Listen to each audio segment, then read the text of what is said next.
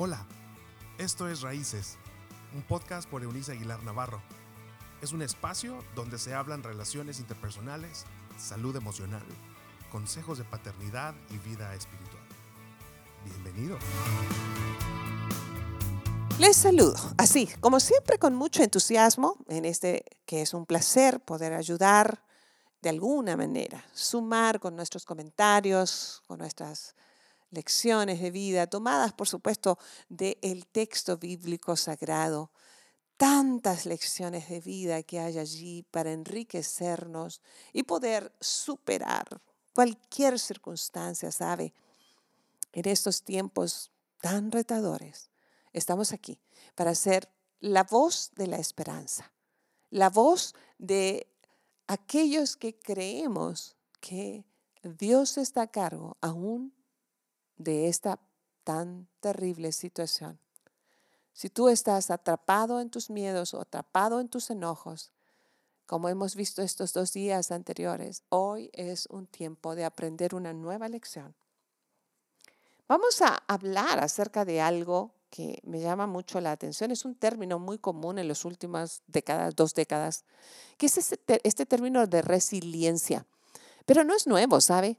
Esto fue tomado de, la parte de la, de, la, química que estudia los metales y la capacidad de los metales, de, de algunos metales, de adaptarse a las temperaturas diferentes y se puede cambiar la forma externa, pero mantiene su esencia y eso es la resiliencia. Y hoy día yo quisiera hablar inspirada, eh, inspirando el comentario en algo que en una historia muy bonita del texto bíblico, que es esta historia de una jovencita, de una mujer, que tenía todo para haberse deprimido, tenía razones para haberse enojado, tenía mil razones para estar triste, para quejarse, para acobardarse. Ella fue Esther en medio de un pueblo desconocido, de una cultura desconocida, sin padres y sin familia, sin dote, para una mujer en, en nuestros tiempos era terrible, no tener una dote, nadie se iba a casar con ella, no, era como un, un producto de segunda categoría, porque así era visto en la sociedad y cultura de esos tiempos. Pero hubo alguien que la arropó y ese fue su primo o su tío, depende de la, la versión que usted lea. Y la, la, levanta. Me encanta cómo la formación del entorno, eh, dependiendo nuestros, nuestros íconos, en quien nos inspiramos.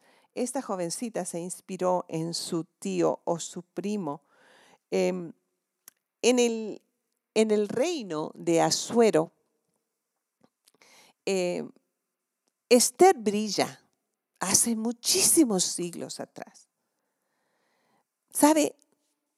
Me gusta cuando nosotros entendemos, como en esta historia, que Esther aprendió cuál era el propósito de su vida y lo, la convirtió en su, en su bandera.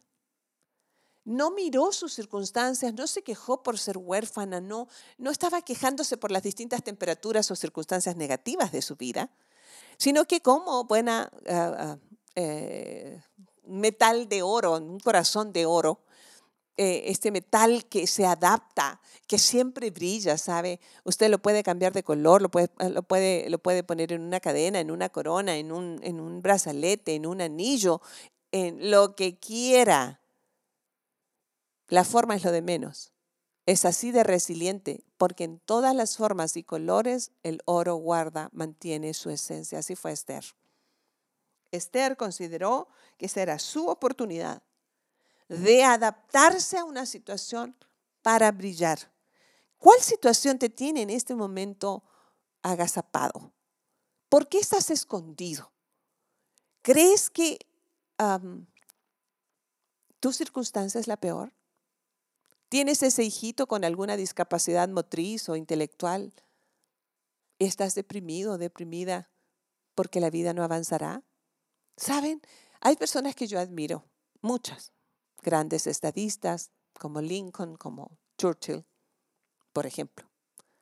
Pero nada sustituye mi admiración por las mujeres que, que, cargan en sus brazos hijos con una incapacidad física o intelectual y salen adelante, los forman. Y digo las mujeres porque más del 99% de los casos de hijos con alguna situación especial, de estas a las que hago mención, son mujeres. La mayor parte de los varones frente a un hijo con alguna discapacidad huye no por ser hombre, sino porque la cultura les mintió y no han podido enfrentar. Conozco varones muy valientes. Viene a mi mente uno en especial, un muchacho joven a quien honro, respeto con todo, con todo mi corazón, porque está enfrentando una situación a la que ah, ha desarrollado una resiliencia asombrosa. Salva, donde quiera que estés, te envío un abrazo si escuchas este podcast en algún momento. Eres, eres un héroe para mí. Como tú, hay hombres y mujeres capaces de adaptarse a sus circunstancias y aunque hayan días y tiempos oscuros en medio del caminar, como le pasó a Esther, que tenía, corría el riesgo de, de morir, pero se enfrentó a las circunstancias y salió ganadora. Pese a que era la reina no podía presentarse frente al rey si él no la llamaba o no la mandaba llamar.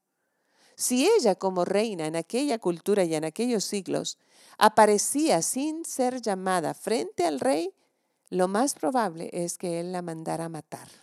Así que cuando leemos la historia de Esther, no es de una chica caprichosa que tenía ganas de revolver el asunto allí, sino de una mujer atrevida que iba a defender su, pueblo que, vivía en ese imperio, dentro de los territorios del imperio, eh, lejos de su, de su tierra y de su parentela, y ella lo, defendió con, su, con los riesgos de su propia vida. Me encanta cómo lideró estos cambios, cómo lideró sus circunstancias negativas, corrió el riesgo, ok, si y dijo, si he de morir, que muera. ¡Wow! Si he de morir, que muera. Pero si de mí depende, mi pueblo se salvará.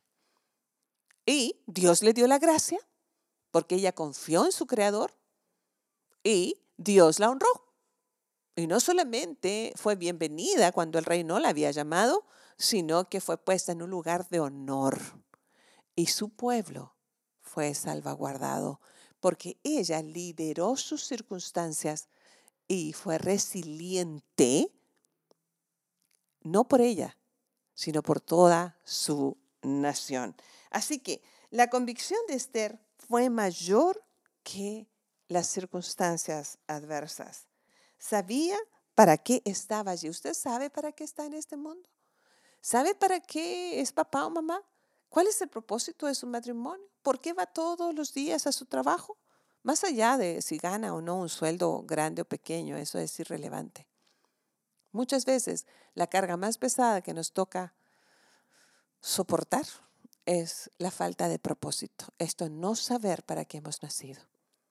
Me gusta pararme frente a mis propias circunstancias, liderar mis circunstancias y decir como Esther, si he de morir, entonces que muera pero si mi muerte va a valer para que otros vivas, entonces vale la pena hacerlo.